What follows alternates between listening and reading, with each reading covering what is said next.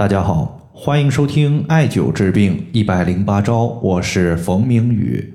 今天的话，咱们针对含油脂多的核桃，它到底是保护我们的心脑血管，还是不利于我们的心脑血管呢？首先，我们看一位朋友他在微信公众号后台的留言。这位朋友他说：“冯明宇老师，我有一个问题，就是核桃长得和人体的大脑类似，所以呢，经常有朋友说吃核桃有助于补脑。”还可以保护心脑血管的健康，但是我自己是高血脂的患者，平时血脂比较高，血脂也比较粘稠。核桃它含有的油脂是非常多的，像我这种体质吃核桃会不会不利于血脂的控制呢？如果说你想要知道核桃它对于人体的心脑到底是有益的还是有害的，那么在这里呢，我们必须要了解一个知识，就是饱和脂肪酸以及。不饱和脂肪酸，虽然这两个呢都属于是脂肪酸，其实呢它们都属于是脂肪的主要成分，也就是我们常说的油脂的主要成分。但是饱和的脂肪酸会导致人体的血脂变得更加粘稠，从而会阻塞人体的心脑血管，对人体是有害的。但是不饱和脂肪酸，它对于人体而言却是有益的。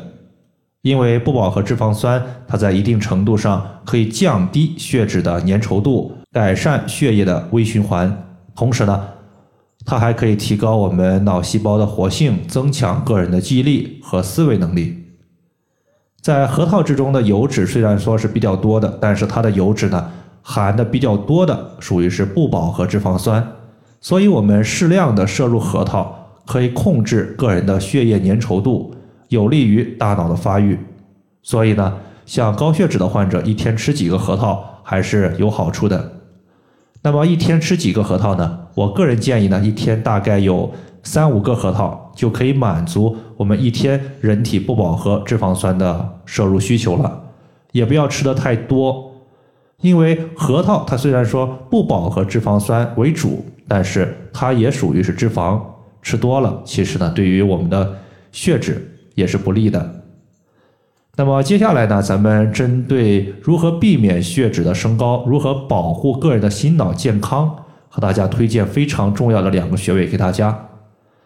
实际上呢，在传统中医上面是没有高血脂这个概念的。西医呢，它把体内血脂的代谢异常归结到高血脂的一个范畴之中，并且呢，把它归结为属于是。身体代谢缓慢所导致的一类病症。中医呢，它把此类问题呢归结到痰浊的范畴。首先，我们可以艾灸天枢穴。天枢穴归属于胃经，艾灸此穴可以促进胃的蠕动，同时呢，可以增强脾胃的消化。我们经常说脾胃乃是后天之本，我们艾灸天枢穴就属于是变相的增强了。脾胃对于痰湿的代谢能力，它的位置呢是在肚脐旁开两寸的地方。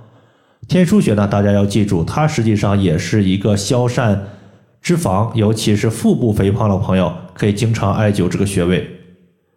第二个呢，就是阴陵泉穴。